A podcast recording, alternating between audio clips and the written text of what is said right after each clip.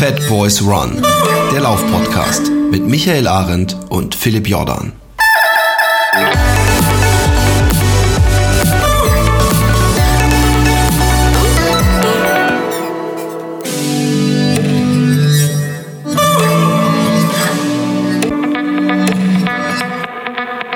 Herzlich willkommen. Ich hoffe, ihr habt die Schals weggepackt und die Winterjacken. Es war ein ungewöhnlich rauer und kalter Sommer. Ach nee, das war ja früher. Äh, wann wird's mal endlich wieder Sommer?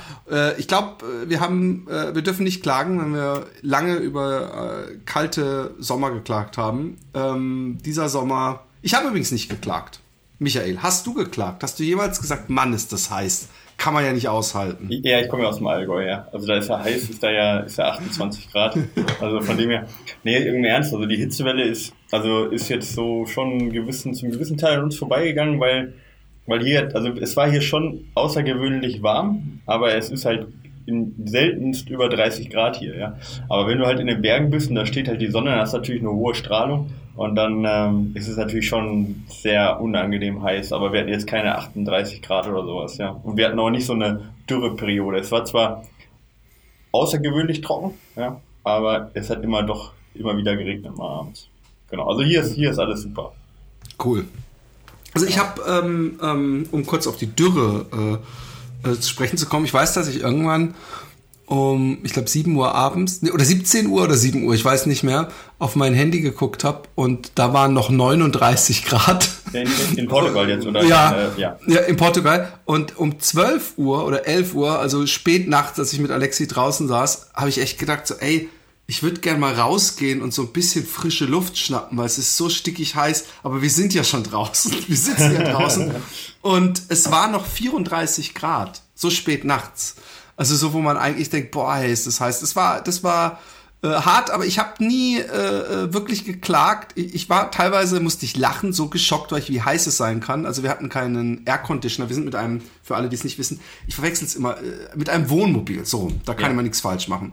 Keinem Anhänger, so, so ein Ding da. Ich ver verwechsel übrigens immer Caravan und Camper. Äh, von daher muss ich vorsichtig sein. Okay. Aber mit so einem Ding sind wir halt rumgefahren und hatten keine Air Conditioner und nichts und dieses Gebläse brauchst du gar nicht erst anmachen. Und dann habe ich halt gedacht, ey, machst das Fenster auf, hältst du die Hand rein, weißt du, in so einem Winkel, dass du, und es war so, wie wenn einer mit einem viel Föhn, zu heißen ja. Föhn ja. dir auf die Hand und du wirklich wegziehen musst, weil du denkst, oh. wie wenn in der Sauna jemand anpustest.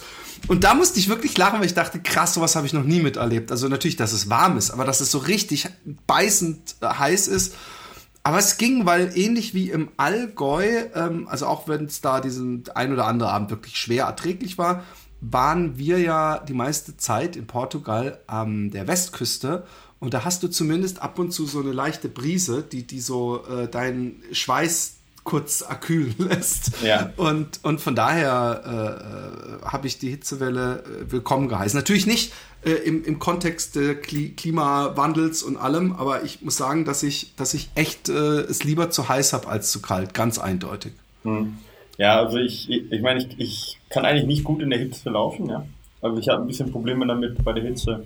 Ähm, ich glaube, es hat jeder. Ja, der eine mehr, der andere weniger. Aber ja, also ich bin da schon sehr empfindlich, aber auf der anderen Seite, ähm, ja, also mag ich das eigentlich auch, wenn es warm ist. Vor allen Dingen, also was ich hasse, wenn es nachts so äh, heiß ist, weißt du, wenn du, ja. wenn du nachts irgendwie nicht ab runterkühlen kannst. Und da ist es tatsächlich bei uns jetzt eher ein weniger das Problem. Wir haben halt nachts auch dann so 18 Grad gehabt. Und das ist halt super angenehm, weil du halt dann ähm, einfach auch nachts äh, trotzdem noch super schlafen kannst. Wenn du dann irgendwo in der Stadt bei deiner, mit einer Dachgeschosswohnung wohnst oder so, das ist natürlich ätzend, ja. Oder wie du jetzt sagst, 34 Grad irgendwie abends oder so, dass du halt auch irgendwie nachts schwitzt und nicht schlafen kannst, das finde ich halt schon extrem nervig. Ja. Erzähl es von meinen Kindern, die an dem in der Nacht, wo, wo es um sieben noch 39 Grad hatte, ja. oben zu dritt in diesem einen Bett im Dach des Wohnmobils oh, schlafen mussten. Aber die, die haben das äh, äh, wahrscheinlich die Gene mit, mit äh, äh, einem Grinsen weggesteckt. Äh, ich musste übrigens ein paar Mal an dich denken, weil du ja, ähm, äh, äh, Mann, äh, wie heißt er nochmal, der Lauf, den du mehrfach gemacht hast auf dieser schwarzen Insel? Achso, Transvulkania. Genau da hast du, äh, du sagst, du kannst dich gut mit Hitze umgehen, aber wenn ich mich nicht völlig äh, täusche, ist der Transvulkan ja auch immer sauheiß und du bist immer die ganze Zeit so praktisch von oben und von unten gleichzeitig mit Hitze beschallt. Ja, also die äh, Jahre, wo ich gelaufen bin, ging's und, und äh, tatsächlich ist es auch so, dass ich da trotzdem nicht so gut mit umgehen kann, auch wenn ich den Lauf gerne laufe. Okay, aber, aber ich glaube, es kann keiner, aber äh, mal die wichtige Frage, aber ich glaube, ich weiß die Antwort schon. Ich bin zum Beispiel jemand, ich schwitze lieber und leide in der Hitze, als dass ich mir den Arsch abfriere und fröstel. Würdest du das auch so unterschreiben oder ist es bei dir genau andersrum?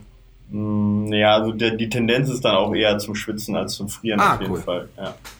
Okay. Ja. Also ich habe in meinem Leben genug gefroren, dass ich da keine Lust mehr drauf habe, sag ich mal. das, das, haben wir alle. Ich, das ist ein guter. Ich habe, ich hab, finde auch, ich das Frieren, das habe ich jetzt hinter mich gebracht. Das Kapitel ist abgeschlossen. No more experiences on that uh, uh, field, please. Ähm, äh, Nochmal ganz kurz äh, äh, Portugal und Kempten.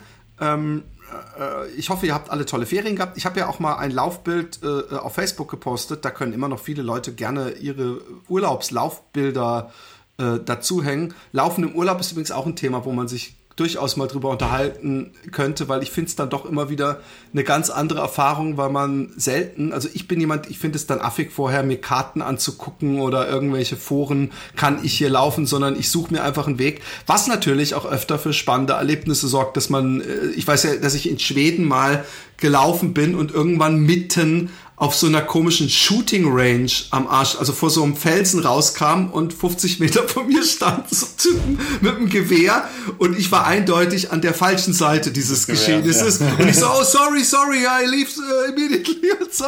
Und ähm, aber auch, dass man öfter einfach so, ich weiß nicht, ob du die Enttäuschung kennst, dass man geil, jetzt habe ich einen Waldweg gefunden und dass der einfach nach zwei Kilometern einfach aufhört. Weißt du, das ja, aber so das ist in Portugal eigentlich normal, oder? Also in Portugal kannst du eigentlich keine Trails laufen, finde ich. Also zumindest da, wo ich war.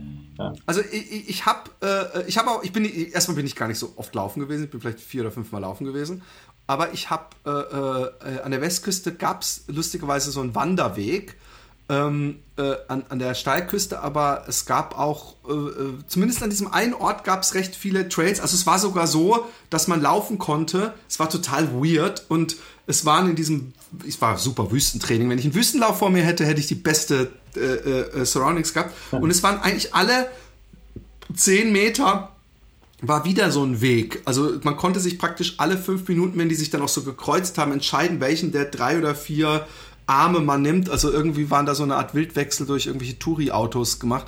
Aber ich habe auch einen Trail gehabt, wo ich an den guten Scott Jurek denken musste, nämlich wo ich einfach dachte, okay, hier ist der Trail zu Ende. Und dann gucke ich links und dann sehe ich in einem Busch wie so eine Höhle, wo man sich so durchkämpfen muss. Ich hätte eine Machete haben müssen. Mhm. Und dann habe ich mich da irgendwie durchgezwungen. Und ah, hier auf der anderen Seite geht es auch weiter. Und da habe ich mir übrigens die, die Beine aufgerissen, habe gemerkt, ich bin einfach überhaupt gar kein Trailläufer im Sinne, dass ich es in irgendeiner Weise gewohnt oder äh, äh, äh ja, getraint wäre oder damit, weil, weil ich mir die Beine sowas von aufgerissen habe mhm. und, und, und es auch echt anstrengend fand, ähm, die ganze Zeit auf so total trockenem, weichem Sand zu laufen, wo man wirklich wegläuft, äh, weg äh, äh, rutscht. Und habe ich immer gedacht, wenn ich zu Hause bin und mit dem Michael, der ja doch das ein oder andere weiß überlaufen, ähm, bin, dann frage ich den gleich mal, ob das, was ich mir da inzwischen angeeignet habe, in irgendeiner Weise auch jemand anders macht oder das einem sogar angeraten wird. Wenn nämlich der Untergrund zu rutschig wird, also der Sand so wirklich, es waren teilweise auf Trails so wie direkt vorm im Strand, weißt du, also wo du wirklich so keinen Tritt hast da habe ich gemerkt, dann, wenn ich da normal laufe, sprich meine Füße parallel halte, die Fußspitzen nach vorne, okay, dass ja. ich extreme Probleme habe, nach oben zu kommen und dass ich oft mein Körper von alleine in eine Art Skating, also vom Langlauf mhm. her, yeah. Stil ausweicht. Macht das Sinn oder ist das schlecht oder gefährlich für die Muskeln? Also ich glaube, das ist so die natürliche Haltung fast so ein bisschen. Ja, also wenn man jetzt auch beim Transvulkaner die Leute den Berg hochlaufen sieht, wenn es jetzt wirklich tief ist, dann haben die auch eher so einen nach außen gestellten Laufstil so, ja. Ähm, man hat halt mehr Trittfläche. Ja, ja, genau, man, ja, ja, genau. Ähm, ja, das, also ich meine, wenn, also ich meine, jede ungewohnte Belastung kann theoretisch schneller zu einer Belastung führen, ohne Frage, aber ich meine, wenn er, du läufst da jetzt ja keine 20 Kilometer in dem Stil, also das macht ja auch keinen Bock, also von dem her, glaube ich, ist es einfach völlig normal, ja. Also man sollte, ist sicherlich nicht ökonomisch, aber ich meine, im Sandlaufen ist halt generell jetzt nicht ökonomisch und alles, was jetzt nee. zu einem besseren äh, Grip führt irgendwo. Ähm, also ich versuche das halt zu vermeiden irgendwo, wenn ich im Sand laufe, ja ähm, der Ökonomie wegen, aber wenn ich jetzt komplett wegrutsche, dann bleibt es ja nicht aus, dass man sich da versucht, so mit quergestellten Füßen so ein bisschen Hand, halt zu äh, bekommen. Also ich habe da jetzt keine Expertenmeinung, sondern nur eine persönliche. Es gibt übrigens, habe ich an mehreren Brücken gesehen. Übrigens, das ist, finde ich, schon mal einen großen. Also, wenn ich, ich habe nirgendwo, irgendwo Werbung für irgendwas vom Auto aus gesehen. Das Einzige, was ich an zwei Brücken gesehen habe, ist, dass da irgendwann Traillauf im Anfang September ist. Ähm, ja. Und das fand ich ganz geil, dass das immerhin dann so beworben wird. Und ich habe mich auch die ganze Zeit gefragt, weil ich so schön fand. Also ich bin ja ein, ein Nadelwald-Fan und vor allem, wenn die dann nicht so die deutschen Tannen, sondern diese, ich weiß nicht, ob es Pinien oder Kiefern oder Fichten sind. Ähm, äh, das haben die da sehr viel und, und ich mag die Natur da und ich mag auch die Hitze. Aber es gibt, glaube ich, keinen Etappen-Traillauf oder sowas da. So, so einmal die gesamte Westküste runter oder sowas scheint mir total verführerisch äh, okay, in, ja. in, in Portugal. Aber muss ich mal gucken. Ähm, ich, ich bin auf jeden Fall sowieso auf den Geschmack gekommen, äh, äh, was, was das Campen angeht. Also ich, ich habe auch zeitgleich das Scott Jurek Buch gelesen, wo er auch äh, äh immer in diesem Lieferwagen von, von seiner Frau und ihm schläft. Und, und dieses Draußenleben finde ich inzwischen einen unglaublichen Luxus. Und ich möchte noch mal kurz anmerken, dass ich die Portugiesen ein unglaublich entspanntes und cooles Volk finde. Ich meine, das sagt man fast immer, wenn man aus dem Urlaub kommt. Oh, die Griechen sind so liebe Menschen und die Türken so, so nichts. Sagt man eigentlich immer, aber mir ist wirklich bei den Portugiesen, muss ich sagen, dass ich bis auf ein paar Portugiesen, die ich kenne, aber die natürlich anders sozialisiert sind, wo man jetzt nicht weiß, ist der mehr Deutsch oder Portugiese. Äh, ich von Portugal und noch Ronaldo eigentlich ein ziemliches äh, weißes Blatt für mich war. Ja. ja. Und ähm, mir ist aufgefallen, dass die Portugiesen dem klassischen, äh, äh, meinetwegen auch sehr, von mir sehr liebgewonnenen Klischee der Südländer, die sich sehr aufregen können im Straßenverkehr oder auch gerne mal äh, ihre äh, äh, Mannesehre nach oben spielen, dass die das überhaupt nicht haben. Ich habe nicht einmal Leute gesehen, die aus der Haut gefahren sind. Kann natürlich äh, äh purer Zufall sein, aber das, das hat mir sehr gut gefallen und mir hat es gut gefallen, dass man, äh, dass, dass so das, das Essen, also zumindest an der Westküste, Westküste sehr untouristisch ist, dass alle miteinander essen, dass man das Gefühl hat, der, da sitzt der Anwalt, der isst dieselbe Sopa do Dia für 90 Cent oder 1 Euro äh, wie der äh, Handwerker da und gemacht wird sie immer von irgendeiner Oma oder irgendeiner Mutter. Das hat mir total gefallen. Toll äh, äh für äh, urlaubsmäßig ähm, äh, dieses Jahr. Portugal für Läufer kann ich empfehlen, sofern ihr gerne auf Sand lauft oder, oder auf sehr äh, schlecht gepflasterten Straßen, aber das hat man in gesamt Südeuropa. Warst du denn, du warst doch auch weg, oder nicht? Nee, ich war eigentlich nach Schottland nicht mehr weg. Aber hast du über Schottland nochmal, hast du Schottland ausgiebig gesprochen? Ja, habe ich ausgiebig ja. gesprochen. Ich war mit Juli, war ich auf einem Wettkampf, auf einem Wettkampf unterwegs in Südtirol, in Bozen. Ihr erster, sag ich mal, richtig langer Ultra. Wieso, wie viel? Äh, ja, 70. Ja, also wow. sie ist zwar schon mal einen jetzt mit 50 gelaufen, aber noch nie jetzt einen wirklichen Ultra, sag ich jetzt mal. Und ähm, ja, der war 70 mit 3500 Höhenmeter. Und ähm, da habe ich gesagt von vornherein, ich laufe mit dir. Eigentlich wollte ich sie betreuen, aber ähm, dann habe ich gesagt, naja gut, am besten betreuen kannst du sie ja auch irgendwie, wenn du mitläufst und dann machen wir einen schönen gemeinsamen Tag raus. Und ähm, natürlich in, innerhalb der Regeln, ja, also ich habe ihr jetzt nichts getragen oder so, sondern äh, sie einfach nur seelisch und körperlich begleitet. Ja, und hat super Spaß gemacht. Sie hat zwar ziemlich viele Probleme gehabt mit ihrem Magen, ja, so dass sie teilweise oh, echt übelst hart gelitten hat. Aber ist Zweiter geworden und es war ein total toller Tag, schönes Rennen und schönes Wochenende und ja, das hat echt Bock gemacht und äh, ja, sie hat jetzt auf jeden cool. Fall, sie ist jetzt in der in der Elite-Wertung für den UTMB, das heißt, sie kriegt jetzt automatisch auch die Startplätze für UTMB und so weiter. Geil. Genau, das ist ja auch nicht unwichtig für. Sau cool. Muss man nicht mehr durch die ganze äh, durch diese ganze Auslosung für für UTMB oder für Mont Blanc Marathon, sondern kriegt dann einen vierten Startplatz. Das macht wenn, natürlich die die Jahresplanung einfacher. Und wenn sie zum UTMB geht, da kann doch ihr, ihr zukünftiger Ehegatte in nichts nachstehen. Ja, also sie, sie wird bestimmt jetzt nicht zum UTMB gehen, aber äh, die, Ach so. aber, aber also ich meine, ich bin jetzt ja beim CCC also da habe ich auch einen Startplatz dann äh, gekriegt über diese Elite-Wertung. Und ähm, ja, wir haben zumindest die Freiheit jetzt da, dass wir beide dahin gehen, weil es ist halt immer blöd, wenn sich beide dafür bewerben müssen und der eine kriegt einen Startplatz, der andere ja. nicht, weißt du? Und das ist halt irgendwie mal ein bisschen blöd und so können wir halt können wir das halt besser planen. Das ist halt schon gut, obwohl man natürlich stark hinterfragen äh, darf, wann Elite anfängt, aber das äh, hinterfrage ich jetzt einfach nicht, sondern nehme das einfach wohlwollend hin, ja, dass wir beide in diese Wertung reinkommen, gehören jetzt. So. Ja. Cool. Genau, war auf jeden Fall ein cooles Wochenende, hat Spaß gemacht und kann ich empfehlen, den Südtirol, das Südtirol ähm, Ultra Sky Race, wobei wir jetzt nur das Südtirol Sky Race gelaufen sind. Das ist auf der, das ist so eine also Hufeisenrunde quasi vom Bootsen aus. und die erste Hälfte, die wir jetzt gelaufen sind, ne? also sowohl die, also quasi erst, das erste Drittel und das letzte Drittel von diesem Lauf sozusagen, ähm, das ist das einfachere oder ist der einfachere Teil. Ja? Und wenn man da, also dieses Hufeisen. Was, quasi, was wäre die komplette Distanz gewesen? Äh, 120, also ja, also ah, schon, oder 110, glaube ich, 110 sind es ja. Mit und, was äh, weiß ich, wie viel Höhenmetern wahrscheinlich dann? Ja, das weiß ich jetzt gar nicht auswendig, aber ist auf jeden Fall sehr, sehr technisch in diesem mittleren Teil, den man halt bei dem kürzeren ausspart. Ja.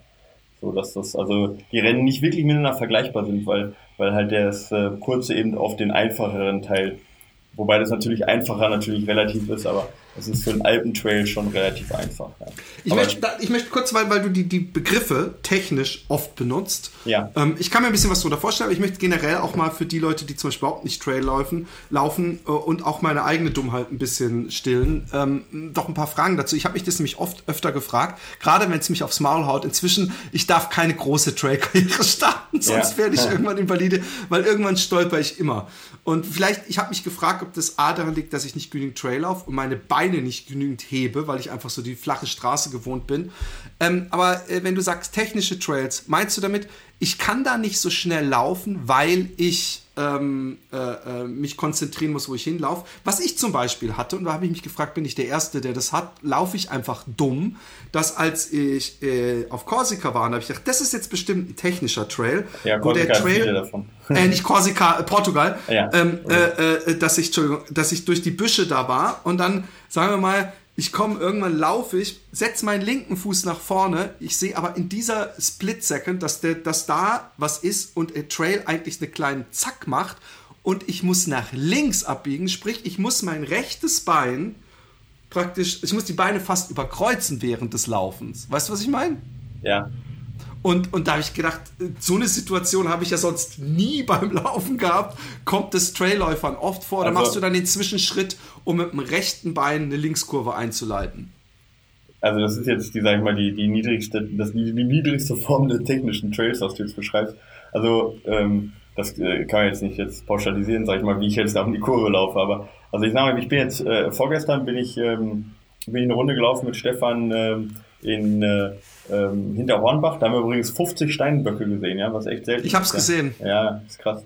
Äh, auf jeden Fall, äh, da ist auch kein Mensch, weil das echt hart da reingeht. Aber da haben wir für 45 Kilometer mit 4000 Höhenmeter haben wir, obwohl wir echt an unsere Leistungsgrenze waren, neuneinhalb Stunden gebraucht, ja. Das ist technisch.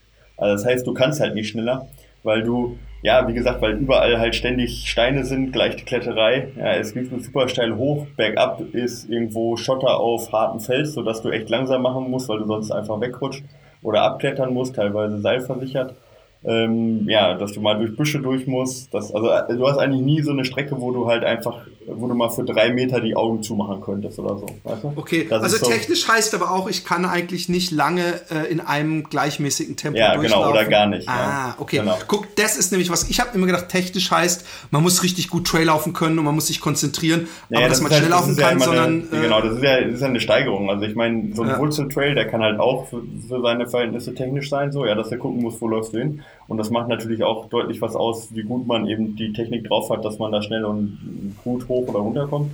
Ähm, aber das geht, hat natürlich nach oben hin keine, keine Grenzen, sondern endet dann im Prinzip in der Kletterei. Und auch da gibt es dann natürlich auch Abstufungen von den Kletterschwierigkeiten. Ähm, aber tatsächlich ist Südtirol schon sehr extrem. Also das, das hat zwar nicht so super schwierige Kletterstellen drin, aber halt, du musst einmal links am Felsen vorbei, einmal rechts am Felsen vorbei, dann geht's wieder zwei Meter runter, die du abklettern musst, dann musst du über, weiß ich nicht, irgendwelchen sehr, sehr unwegsamen Untergrund, weißt du, wo irgendwelche großen Blöcke sind, wo du eigentlich jeden Schritt wirklich drauf gucken musst, wie du den genau setzt. Ja? Und das kostet natürlich enorm Kraft, sodass du eigentlich egal wie du dich anstrengst, eigentlich nicht schnell laufen kannst, ja. Sondern die Anstrengung ist im Prinzip ständig diese Muskel, diese Muskelausgleichskraft und, und sich hochzudrücken und abzufangen und so weiter, ja. Also, wie praktisch die letzten 100 Meter, 200 Meter beim, beim Einsteigen. Einsteigen. Ja, exakt, genau. genau. Ja, genau. Okay, okay. So Fuck, das ist ja übelst nur das, halt über, nur das halt über 45 Kilometer halt so. Und dann brauchst du halt Ohne mal, mich. Ja, ja, da brauchst du halt mal neuneinhalb Stunden, ne? Ähm, obwohl du halt denkst, na gut, 45 Kilometer sind jetzt in einem einfachen Gelände, selbst mit 3000 Höhenmeter, in, weiß ich nicht, fünf Stunden machbar, ja. Oder, oder sechs Stunden machbar. Aber in schwierigen Geländen dann halt, selbst wenn du halt voll, voll äh, an der Leistungsgrenze bist, einfach aufgrund eben der Schwierigkeit des Geländes einfach nicht schnell machbar, ja sondern einfach ständig anstrengend. Und das Problem ist ja auch, diese Höhenmeter, die, die drücken das nicht wirklich aus, weil wenn du mal einmal über so einen, wieder so einen Meter hoch und einen Meter runter gehst oder sowas, das ist ja auf keiner Karte, wird das ja und auch keine Uhr nimmt ja, das ja. wahr, ja. Aber es kostet natürlich trotzdem Kraft. Genau, also das ist auf jeden Fall, so sieht auf jeden Fall der mittlere Teil von diesem Südtirol Ultra Sky Race aus und das, de dementsprechend brauchen auch die Gewinner da äh, irgendwie, ich weiß nicht, 17 Stunden oder so. Fuck. Ja, ich, ich finde es find immer so ein bisschen krass, wenn man so rau, also wo dann das Laufen noch ist. Also wenn ich auch zum Beispiel, ich weiß nicht, ob du diese äh, Stücke oder ich weiß nicht, ob es sogar ein Foto war von Scott Jurek, als er den Appalachian Trail gemacht hat. Da gibt es einfach Dinger, da würde ich als Wanderer denken, okay, hier muss scheinbar der Trail zu Ende sein, weil das kann nicht sein, dass wir über diese riesen Fels Steine hier klettern müssen. Ja, und es gibt sogar einen Staat, der da, die, die ganz stolz sind auf die vielen Boulders und, und Steine, die auf dem Trail liegen. Und dass, dass sogar behauptet wird, dass die äh, Einheimischen die extra dahin tragen. Okay, ist und das, das Teil, oder? Ich, ich weiß nicht mehr, was, was Charlotte oder, oder Charles, äh, äh was, was, North Carolina, ich weiß nicht. Nee, North Carolina in, in, ist noch, Es war in der, in der ersten, in der ersten Hälfte des, des, des Trails, wenn man ihn von unten läuft. Also okay. irgendwo in der Mitte müsste es gewesen sein, aber ich bin, ich müsste nochmal nachgucken. Ich kann es ich kann's nachgucken.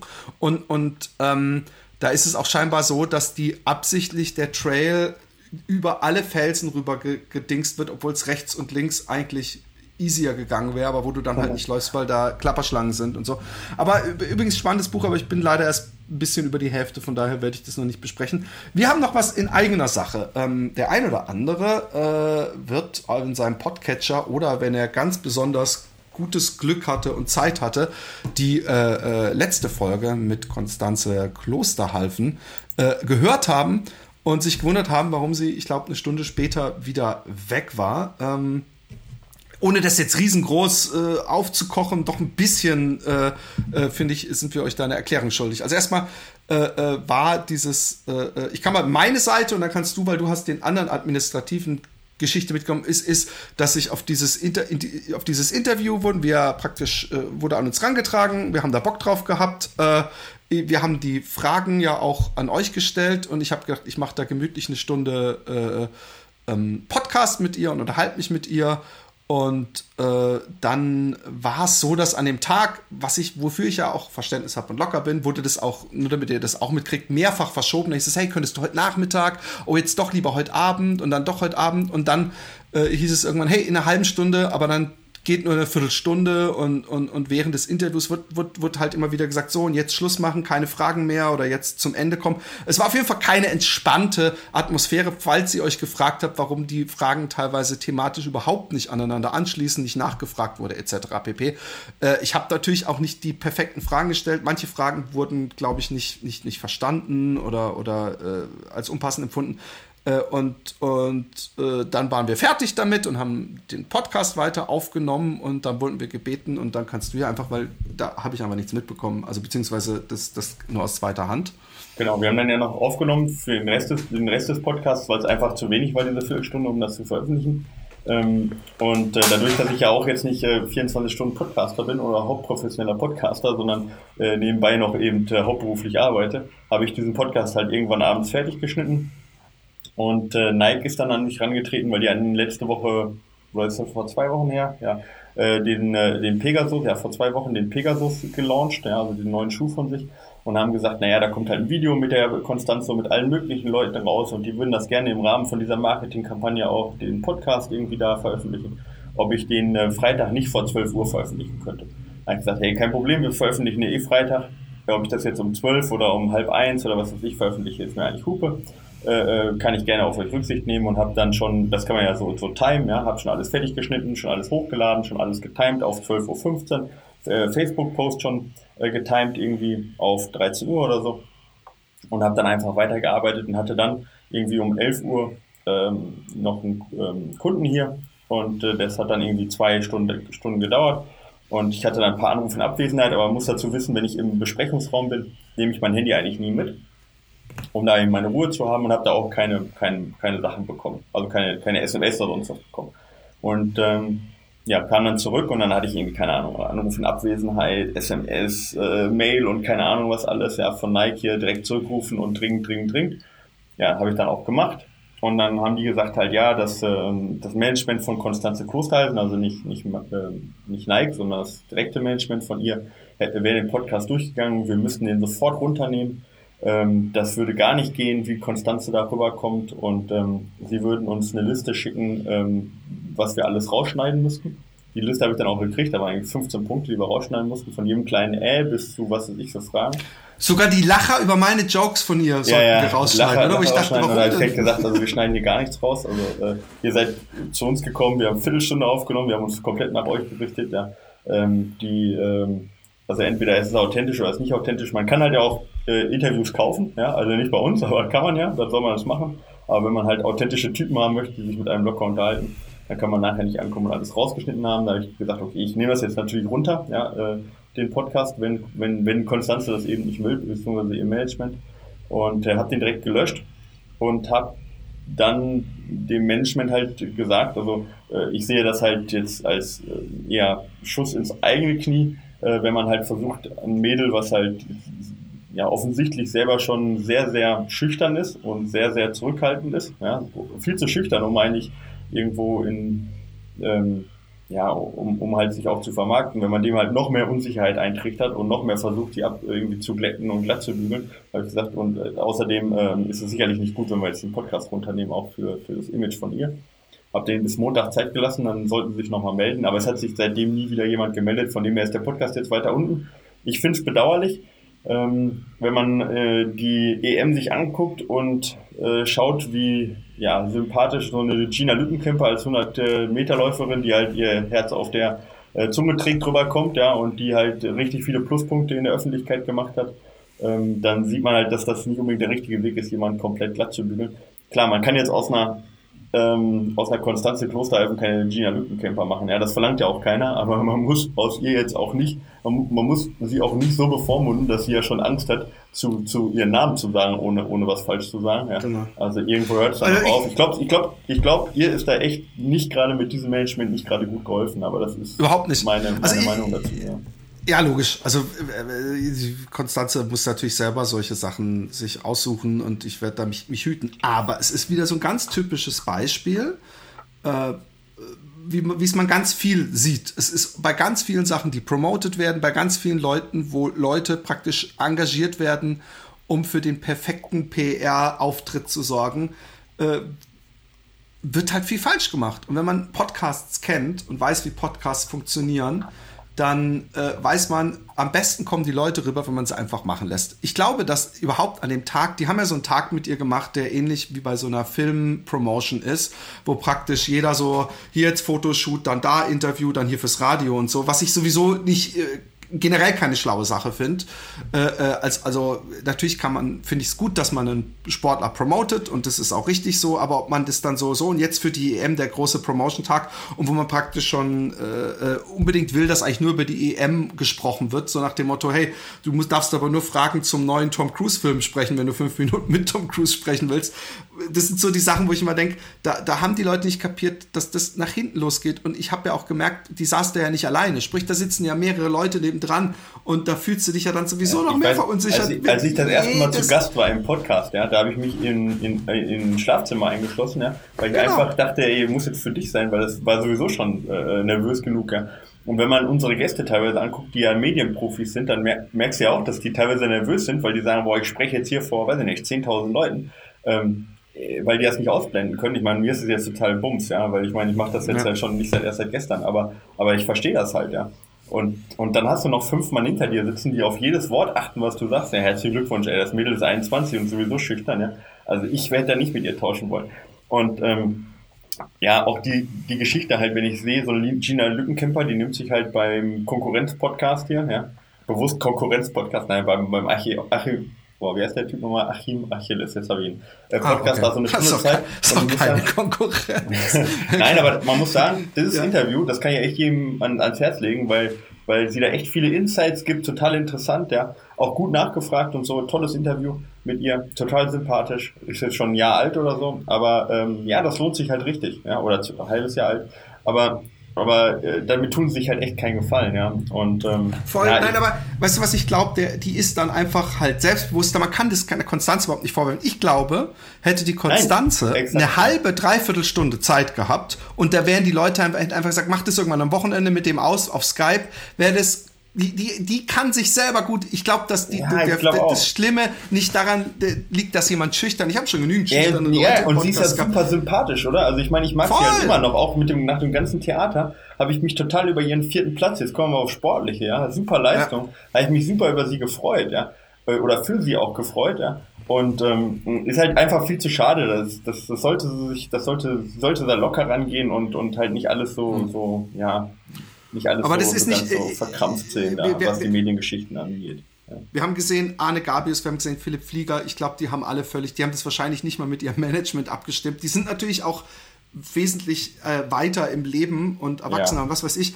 Aber ich, ich, äh, es gab auch mal äh, äh, zwei Läuferinnen, zwei deutsche Namen werden nicht genannt. Da war auch ewig der René dran mit äh, äh, Interviewtermin und Ja, mich, überhaupt. Und ja. da wird ewig rumgemacht und am Ende ist es so, du darfst zehn Minuten mit ihm reden von dem Manager. Und dann haben wir gesagt, hey, weißt du was, wir lassen das. Ich glaube, der hat nicht kapiert, was ein Podcast ist. Und, und äh, es ist auch nicht so, dass wir unbedingt jedem immer nutzen müssen, sondern man kann auch einfach mal reden. Aber, Aber auch wie da, gesagt, ging, auch da ging die ganze Marketingmasche nach hinten los, muss man sagen. Ja, ja, Also immer. auch- das auch- geht immer, ja. wenn eine, wenn Leute denken, ich weiß genau, wie ich dich zum Superstar mache Ja. oder so. Das ist meistens, wissen die Leute über die Jahre, also wenn sie so ein gewisses Alter erreicht haben, wissen sie einfach, wie sie funktionieren und was sie machen können. Und, und äh, dann, dann handeln die das schon. Und da muss man auch reinwachsen. Und ich verstehe auch, dass das Kacke ist, dass die Welt heutzutage so ist, dass du als Sportler gleichzeitig auch in irgendeiner Weise dich als Mensch vermarkten musst, Interviews geben können musst und so. Aber ich glaube, lieber einfach sich selber bleiben und halt der Typ sein, der ein bisschen wortkarger und schüchterner ist, Absolut. als irgendwelche Interviewtrainings machen, irgendwelche Marketingphrasen rausschießen. Aber wir wollen eigentlich nur vor allem, es tut uns leid, weil natürlich auch viel kostbares Gelaber von uns jetzt im Äther des Internets verschwunden ist. Ja, Oder das hast ist du das das alles weggeschnitten und nochmal rausgehauen? Nein, Nee. nein, nein. Äh, genau. Aber wir können vielleicht trotzdem nochmal über die EM sprechen, weil das soll ja auch die EM nicht überschatten, die ja Nee. äh, tatsächlich auch eine, eine Riesengeschichte war. Also zum ersten Mal ja äh, zusammen mit den anderen europäischen, ähm, ja, den europäischen Meisterschaften sozusagen, ja. Ähm, ähm, also quasi, äh, was war sonst noch alles dabei? Hier Triathlon und äh, äh, Schwimmen und Touren und ach, keine Ahnung, was alles noch für, für Sportarten in Glasgow und äh, Leichtathletik dann ja äh, in äh, Berlin und ich fand, das war eigentlich ein Riesenerfolg. Ja. Also es war ja eine Riesengeschichte eigentlich für eine, für eine Europameisterschaft, dass da ähm, so viele Zuschauer waren und halt auch, dass die Leute von, von, von unseren Medaillen und so gesprochen haben. Das habe ich für eine EM so, habe ich das noch nicht empfunden und das fand ich halt richtig gut und auch die Leistungen waren ja toll. Ähm, Kam es und- im Fernsehen eigentlich? Du warst, in, du warst in Portugal, oder? Die ganze Zeit, du hast Ja. es nie mitgekriegt. Ja, ja, also es wurde fast ähm, den ganzen Tag immer abwechselnd auf ARD und ZDF übertragen, Oh, wow. Eurosport auch.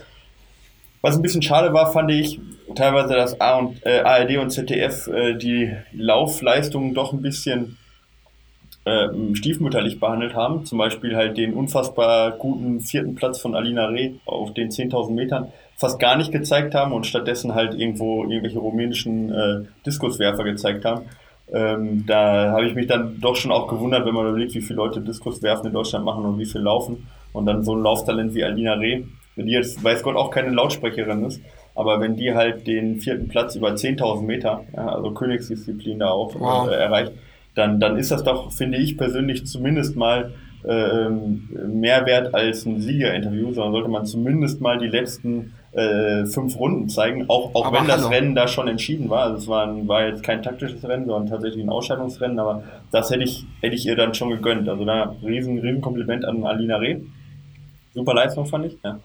Und ähm, dann habe ich noch zwei Leistungen, die ich ganz gerne hervorrufen würde, wenn ich darf, weil du hast es ja auch nicht gesehen. Und Ja, zwar, gerne. Auch, also Laufleistung auch, eine deutsche unter anderem. Also neben, nochmal, ja, neben Konstanze Klosterhalsen, die auch einen hervorragenden äh, Wettkampf gemacht hat.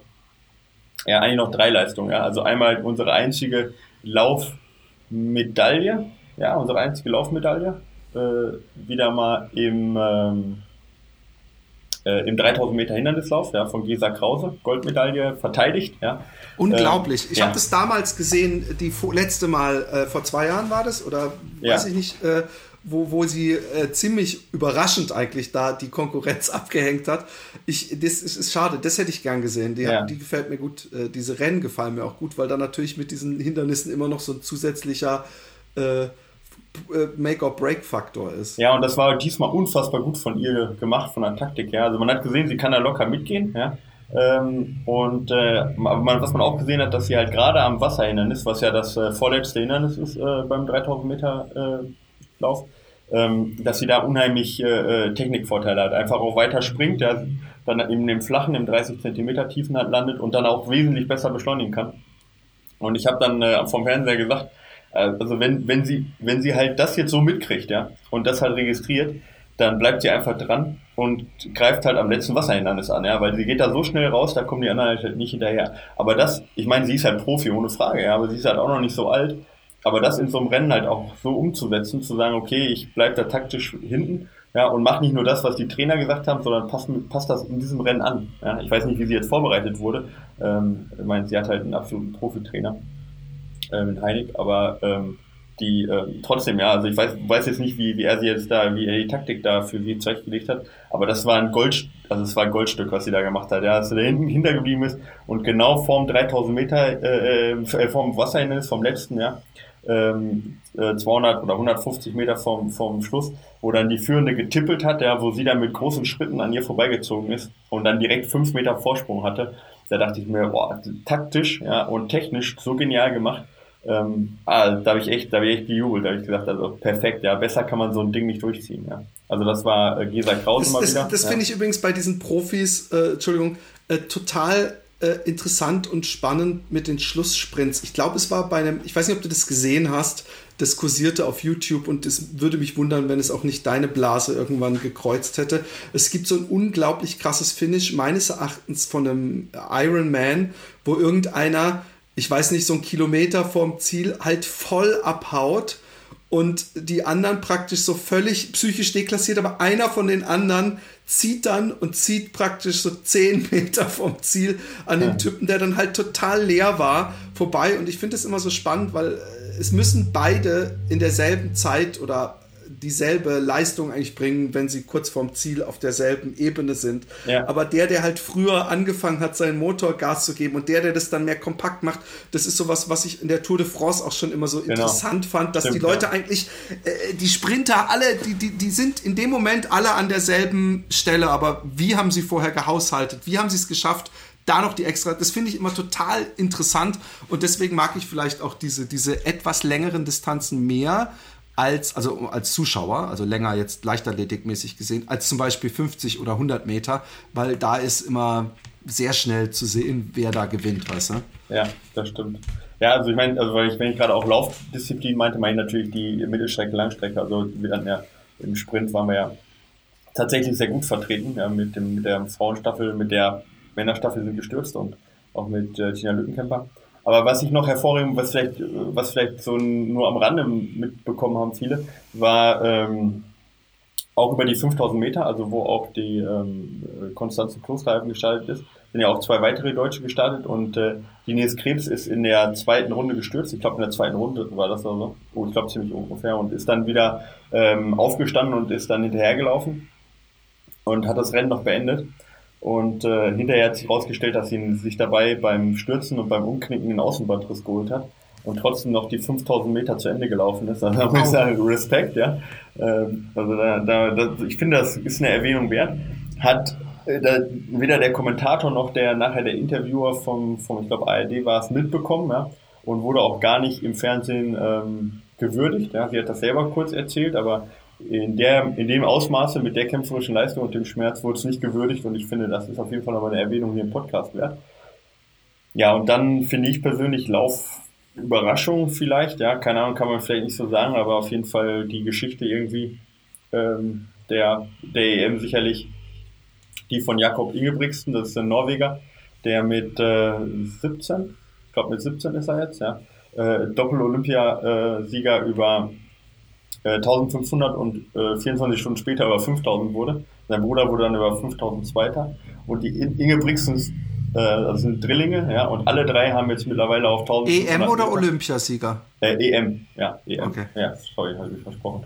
Und alle drei haben äh, schon EM-Gold geholt, über 1500 Meter. Also alle drei Brüder jetzt seit 2012 ähm, haben alle Brüder jetzt ähm, äh, hintereinander die EM, äh, EM-Sieg geholt, über 1500. Und wie gesagt, er als Doppel-EM Sieger Mama ist ja. stolz. Nee, Mama ist sehr stolz und ja, die Typen machen halt auch schon seit Jahr, Jahren nichts anderes, seit sechs Jahren, äh, seitdem er sechs ist, läuft er, hat er irgendwie im Interview gesagt, ja.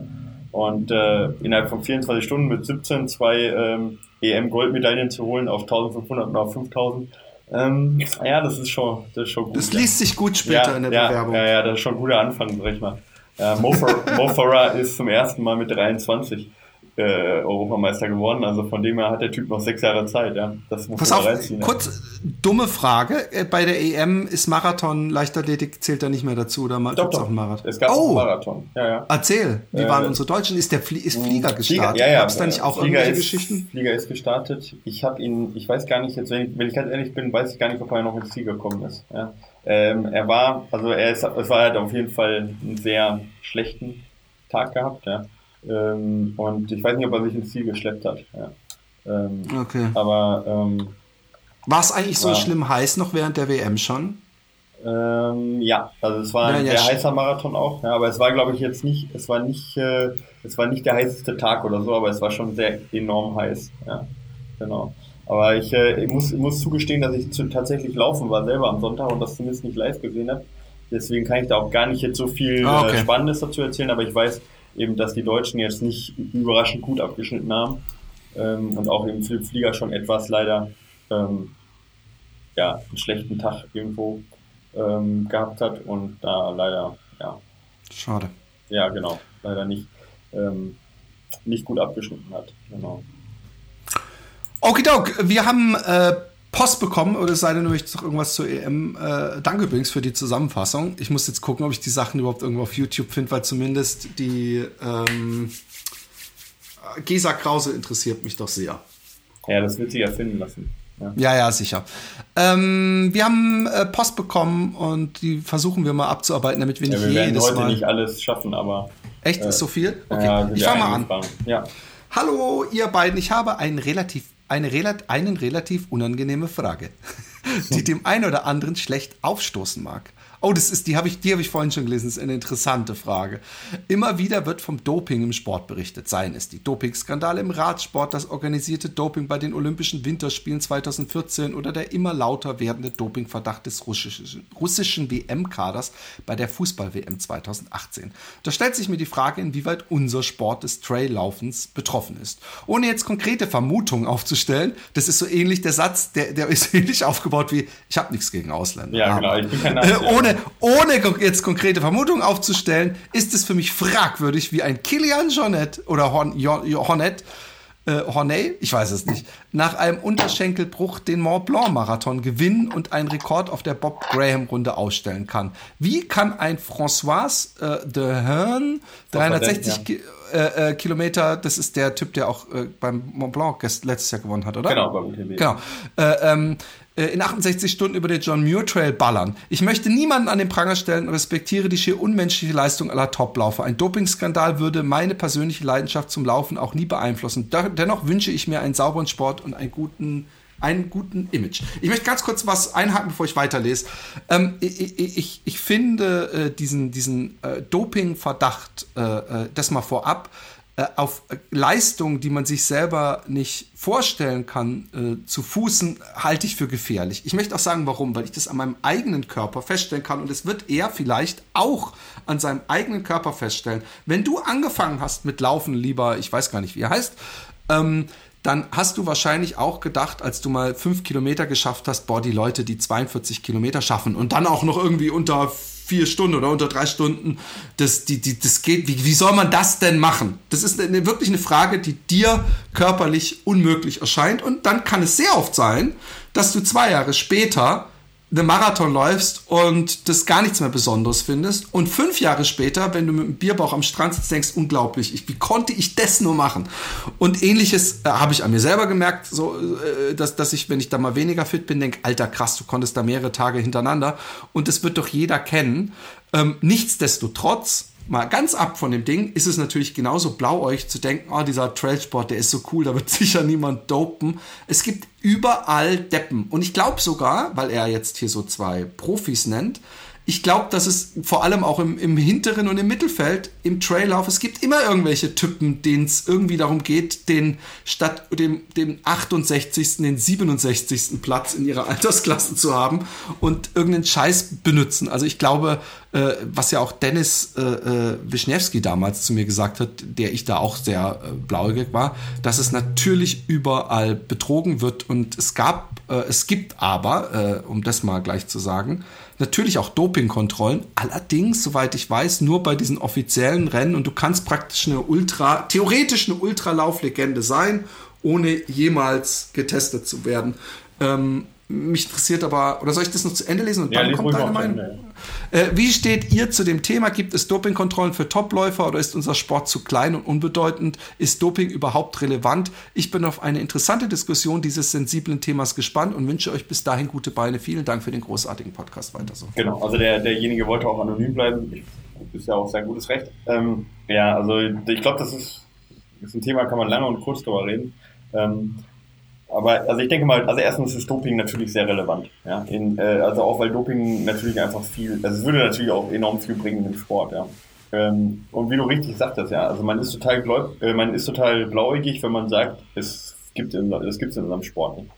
Ähm, und natürlich ist die Wahrscheinlichkeit, dass die aller, allerbesten dopen, ja, wie das bei der Tour de France ja auch war, höher, als dass jetzt der drittbeste dopt. Ja, weil ich meine, ja, wenn jetzt der Drittbeste dopt und, oder vom Drittbesten. Aber bei der Tour de France haben ja alle gedopt. ja, das, das meine ich damit, ja. Also ich meine, wenn jetzt alle dopen würden, außer der Beste, das wäre schon sehr Zufall, ja. Also von dem her verstehe ich auch, dass er direkt an Kilian Jornet und an, an François Verdenne denkt, ja. Ähm, aber das, was du sagst, ist absolut richtig, ja. Ich meine, man muss das Ganze in der Perspektive sehen, ja. Ähm, ich, ich würde niemand eine Hand für irgendjemanden ins Feuer legen, auch nicht für Kilian Jornet oder für François Verdenne. Nee, ich auch nicht übrigens. Ähm, ja. Aber denen das zu unterstellen oder nur weil sie gut sind oder die Besten sind, äh, denen das vorzuhalten, ähm, halte ich auch für, ähm, für falsch, definitiv. Und bei Kilian muss man natürlich das auch in der Perspektive sehen, ja. Äh, klar hat er einen Unterschenkelbruch gehabt. Aber wenn man sich ein bisschen mit ihm oder auch, sag ich mal, ein bisschen tiefer reingeht und schaut, wie er da trainiert hat dazwischen, ja, dann sieht man, dass er trotz Unterschenkelbruch, trotz seiner äh, Schulter-OP eigentlich keine Woche hatte, wo er nicht durchgehend trainiert hat. Und das ist das, was ein, ähm, ein äh, Spitzensportler sicherlich unterscheidet von dem Hobbysportler. Ja. Äh, äh, Kilian macht dann halt, geht, geht halt aufs Rad, macht äh, Aquajogging. Ähm, da da gab es äh, ähm, ja, Videos, wie er halt vier Stunden lang in einer, in einer ähm, ähm, äh, irgendwo in der Scheune oder, oder irgendwo im Keller auf dem Rad saß, ja, äh, in, also irgendwo im, im Winter, irgendwo in Norwegen, ja, draußen dunkel und er sitzt halt auf der Rolle und fährt halt vier Stunden Rad auf der Stelle, ja. Klar, würde halt kein Hobbysportler machen, aber ich meine, das gehört halt dazu, wenn du danach halt den Mont Blanc Marathon nach vier Monaten oder drei Monaten gewinnen willst, ja. Also das muss man halt in Perspektive setzen. Dass, äh, das und er hat, ganz kurz noch, diese ja. ganzen Profis haben gerade in unserem Sport auch eine extreme äh, dicke Haut, was Schmerzempfinden an sich ranlassen äh, äh bekommt und, und, und Schmerzen zu durchlaufen ja, ja. und leiden können. Äh, mehr als man denkt. Also wenn er denkt, dass der Kilian ins Ziel läuft, so wie jetzt wir fünf Kilometer gemütlich joggen waren und sich so fühlt, sondern der hat natürlich, geht der auch an seine Grenzen. Ja, ja, natürlich. Ich meine, andersrum gibt es natürlich auch Läufer wie Pedro Mamu, der letztes Jahr Weltmeister geworden ist, der des Dopings überführt wurde bei den Weltmeisterschaften durch den Test, ja, wo eben eine, wie du sagtest, der wenigen Momente ist, wo man getestet wird. Also äh, es gibt diese, es gibt diese Tests und es gibt halt auch genügend, die überführt sind schon als Trailläufer, ja, Elisa Desco zum Beispiel oder eben Pedro Mamu, ja, um zwei Beispiele zu nennen. Ähm, und auch beim UTMB gab es ja schon eine äh, Überführung in den Top Ten, ja, vor, vor, vor zwei Jahren.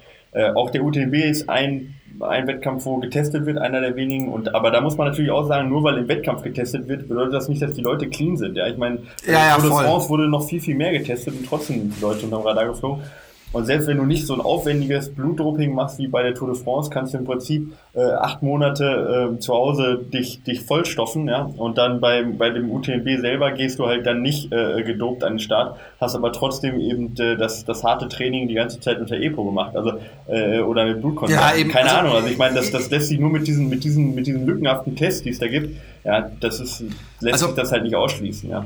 Ich finde, wir sollten jetzt, ich weiß nicht, ob das für uns eine Nummer zu groß ist, aber es wäre interessant, vielleicht das auch zu dritt zu machen. Ich weiß nicht, du kennst bis hier diesen Heidelberger Doping-Experten, der mit der Brille, so, der immer interviewt wird und in, in Sendung ist. Von dem habe ich zwei interessante, oder war es nur ein Buch gelesen. Und äh, äh, dieser äh, Hörer, der sagt, zu klein für diesen Sport, was der für Dopingfälle dokumentiert. Also wenn man denkt, Traillaufen ist zu klein oder kann man da überhaupt dopen? Ey, es gibt Leu Leute, es gibt entsprechende Dopingüberführungen beim Bogenschießen oder beim Curling oder mhm. sowas. Also äh, wer irgendwo seinen Körper besser für irgendeine Leistung machen will, der findet dafür irgendwo einen. Arzt und da kriegt man eben meinst auch du jetzt mit. Hajo, meinst du Hajo Seppelt oder wen meinst du? Oder meinst du, meinst du irgendeinen? Also das ist jetzt von der ARD, der, der die ganze Nein, nein, nein, okay. nein, nein, nein, es ist ein, es ist ein, es ist eine Prof, ich glaube ein Professor. Ich habe das Buch von ihm, ich müsste es ah, okay. ich finde es ja. irgendwo. Er ist ein, er ist aus Heidelberg und äh, meines Wissens und ist, ist so einer der größten Sport- oder Doping-Kritiker und okay. Experten. Und der wird halt öfter auch mal interviewt oder wird zu Talkshows eingeladen. Und er hat ein sehr interessantes Buch geschrieben, wo vor allem der Radsport, aber wo er dann eben in einem Kapitel angibt, was alles, äh, wo alles gedopt wurde und überführt wurde, wo man wirklich denkt, okay. ey, also so Wer, nach dem ist Motto. Das Werner Franke, oder? Ich glaube, warte kurz, ich guck mal kurz, dann, wenn das ich dieser, okay. Ja, dann weiß ich sofort. Aber äh, da sieht man wirklich, dass Doping äh, auch so, ja genau, äh, äh dass, dass, dass Doping äh, äh, so schwer, also nur weil da jemand, wie du sagtest gerade, deswegen habe ich gesagt, ein jemand überführt wurde, heißt es nicht, okay, wir haben dieses Jahr einen dopenden Läufer gehabt, es wird, es wird in äh, so vielen Dingern gedopt und ich glaube, beim Trailauf sind wir noch lange nicht so weit, dass die Leute wie bei der Tour de France im Training gedopt werden. Und wie wir wissen, wird in der Tour de France werden auch alle Tricks. Also ich fange zum Beispiel nicht an mit dem Radfahren, weil scheinbar kriegt man da Asthma von zu 100 Prozent. Ja. Okay, das, das, muss man ja auch sagen. Ich meine, wenn du mal guckst, äh, in den, äh, allein in der deutschen Spitze des Trailrunnings gibt es nicht viele ohne Asthma. Ja, das muss man Echt? auch. Ja, das ist krass. So.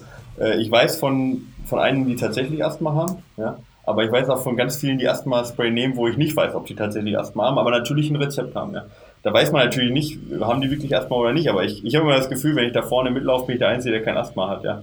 Also das ist halt tatsächlich, aber da, wie gesagt, ich meine, das ist jetzt auch so eine Sache. Wer hat davon wirklich Asthma, wer nicht? Keine Ahnung. Ja. Man will jetzt natürlich nicht dem einen, der Asthma hat, noch zusätzlich eben. eine reintreten und ja. sagen, du Schwein. Und deswegen bin ich eben auch so, dass ich niemanden. Und das halt, äh, genau, das ist halt die Sache. Ich habe ja, ich habe ja selber eine Athletin, die Asthma auch hat, ja, die richtig gut ist. Ähm, ja, und die habe ich schon beim Asthmaanfall selber gesehen. Ja, und da möchtest du definitiv nicht, ich meine, die könnt ihr Sport aufgeben, wenn die nicht ein Asthma-Spray äh, nutzen dürfte. Ja. Und das willst du natürlich dann auch nicht unterbinden. Aber andersrum sind das natürlich Schweine, die das ausnutzen. Ja, ja aber ich meine, gut, jetzt, wir drehen genau. uns irgendwo im Kreis. Man kann es nicht, man kann es nicht wissen. Ja, ich würde keinem das persönlich unterstellen. Ich habe auch meine Vermutung. Ja, äh, logisch. Ja, die würde ich aber nie äußern. Ähm, ähm, und ja, so ist es halt. Ja, also, da muss man mit leben. Das Einzige, was man tun kann, ist tatsächlich Geld spenden. Ja, damit halt, äh, weil das ist das größte Problem, dass diese Dopingkontrollen so teuer sind. Und äh, das ist das Einzige, was man tun kann, halt, dass man, dass man versucht eben ähm, ja, dass, dass man das unterstützt, dass die getestet werden. Anders, anders kann man es nicht machen, anders geht es nicht. Und getestet bedeutet halt nicht nur im Wettkampf, sondern halt auch im Training. Und das ist halt genau. halt schweineteuer. Ja. Also was ich immer denke, die Sportler können natürlich selber äh, sehr offen sein und leben und sich zusätzlich testen lassen. Aber das ja, genau ist wie natürlich dann bis zum Beispiel. Ja. genau. ähm, hallo ihr beiden, bin vor kurzem auf euren Podcast gestoßen und bin seitdem nahezu nonstop am alte Folgen aufarbeiten. Weiter so. Ich hätte eine Frage zum Thema Fasten, also dem, was Philipp macht. Ich bin raus. Es, ich esse gerne. Es wird tatsächlich nichts Festes gegessen, also das, was ich unter Nullfasten verstehen würde. Über welche Zeit kann so etwas sinnvoll sein, um, ein, um ohne großartigen Jojo-Effekt Gewicht zu verlieren? Ähm, also nichts gegessen wird natürlich nicht. Ähm, ich nehme immer noch äh, äh, sehr wichtige äh, Stoffe in, im Fastenzeit zu mir, äh, also basische Stoffe, äh, Mineralien und auch Vitamine. Und sonst äh, ernähre ich mich ja, äh, aber auch, auch, sicher ein paar Kohlenhydrate. Ich esse ja, trinke ja so ein Glas Buttermilch zum Beispiel pro Tag. Also es ist nicht so, dass ich null aber faste. Festes? Festes? Nichts, nichts Festes, nichts Festes. Also ich habe nichts zum Kauen, ich habe ja auch nur eine Brühe und auch wirklich eine Brühe, wo keine kleinen Stückchen oder so drin sind. Und zum Thema Jojo, das ist so eine Frage, das ist so immer das Erste, wo, wenn, wenn ich Leuten sage, dass ich fast, oh, der Jojo-Effekt, äh, die man sauschwer beantworten kann, weil inzwischen, ich glaube, der Jojo-Effekt ist nichts, was der Körper äh, standardmäßig macht, sondern äh, ich glaube inzwischen, dass der Jojo-Effekt auch bei Diäten, ja, so extrem ist, wenn man vorher eine äh, Kalorienaufnahme hat, die ungleich des Kalorien Verbrennungs äh, äh, äh, pro Tag ist, ja, ähm, wird man dicker über die Zeit und dann macht man irgendwann, machen viele Leute eine Diät oder sie fast oder was weiß ich, äh, drehen das Ganze ein bisschen um. Äh, der Körper ernährt sich vom Fett. Wenn man dann danach wieder so sich ernährt wie davor, ist es ja fast äh, logisch. Das hat dann mit Fasten oder nicht Fasten nichts zu tun, dass man wahrscheinlich wieder zunimmt. Also man muss natürlich schon was an seiner Ernährung ändern. Ich habe beim letzten Fasten, das waren zwei Wochen, habe ich neun Kilo abgenommen. Und es ist inzwischen, ich weiß nicht, wie lange ist es her, auch schon wieder zwei Monate oder so. Und ich wiege immer noch 1,1 Kilo weniger als am letzten Fastentag, wobei eigentlich man zwei Kilo ungefähr wieder an Wasser und solchen Sachen zunimmt. Also ich hatte diesmal kein Jojo-Effekt. Es kann aber trotzdem sein, um mal ganz ehrlich zu bleiben, Hannes, dass du mich in fünf Monaten siehst und ich ein bisschen dicker bin, als ich heute bin. Das ist, hat aber damit zu tun, dass ich einfach ein Mensch bin, der manchmal sich völlig nicht unter Kontrolle hat und Lust hat, auf einmal gerne essen zu gehen oder denkt, ach fuck, jetzt habe ich schon das gegessen, dann kann ich jetzt auch noch diese Tüte Popcorn essen. Ich bin ein Mann der Extreme. Äh, äh jeder, der mich ein bisschen kennt und verfolgt, weiß das. Und dass, wenn ich was mache, dass ich immer dazu neige, es zu übertreiben. Äh, aber das kann man dem Fasten nicht anlasten. Und wenn, ich, ich glaube, wie auch schon übrigens der großartige äh, ähm, ah, scheiße, warum ist mir der Name jetzt nicht eingefallen? Spiridon, die beiden Brüder, alte Läufer. Stephanie. Genau, hat es in seinem 1986 oder so erschienenen Buch, mhm. hat er gesehen, so ein Läufer kann gerne mal ab und zu fünf Tage fasten, wenn er ein paar Kilo runternehmen will, das tut dem Körper nichts Schlimmes.